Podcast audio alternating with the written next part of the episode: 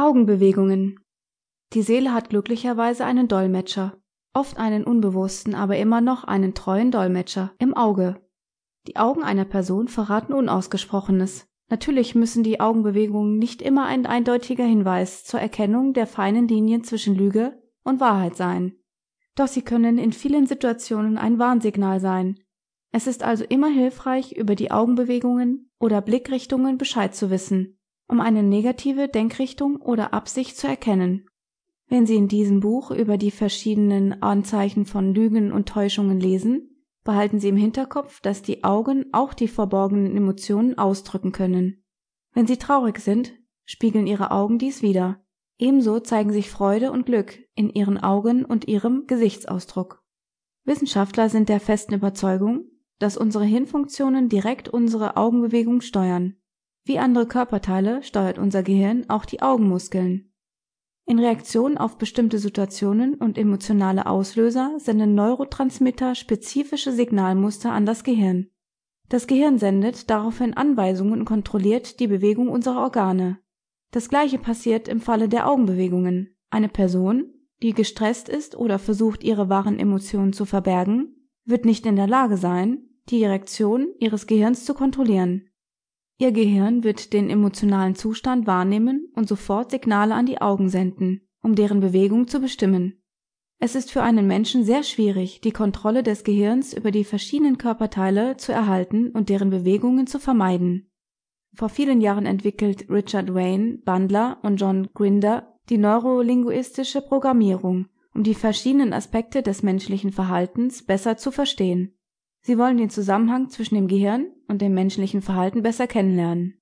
Warum bewältigen einige Menschen verschiedene Aufgaben mühelos und erfolgreich und andere finden die gleichen Aufgaben schwierig? Die Forscher wollten die wissenschaftlichen Gründe hierfür herausfinden. Während der Forschung fanden sie heraus, dass es eine Korrelation zwischen Gehirnfunktionen und Augenbewegungen gibt. Nach ihrer Vorstellung reagierte jeder Mensch mit sechs verschiedenen Augenbewegungen auf sechs verschiedene Gehirnfunktionen Wissenschaftler fanden heraus, dass diese besondere Beobachtung äußerst relevant für die Interpretation der Authentizität von verbaler Kommunikation ist. Augenbewegungen zeigen eine einzigartige Art der Gehirnfunktionen an, wenn sie an einer spezifischen Aufgabe arbeiten. Jemand, der die Wahrheit sagt, ruft in der Regel Erinnerungen ab.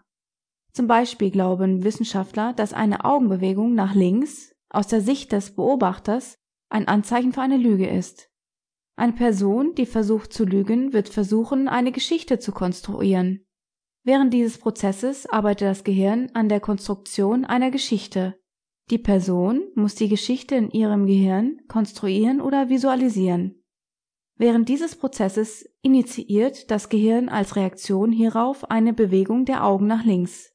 Laut Psychologen zeigt der Blick nach links einer Person während der Beantwortung ihrer Frage, dass die Person lügt.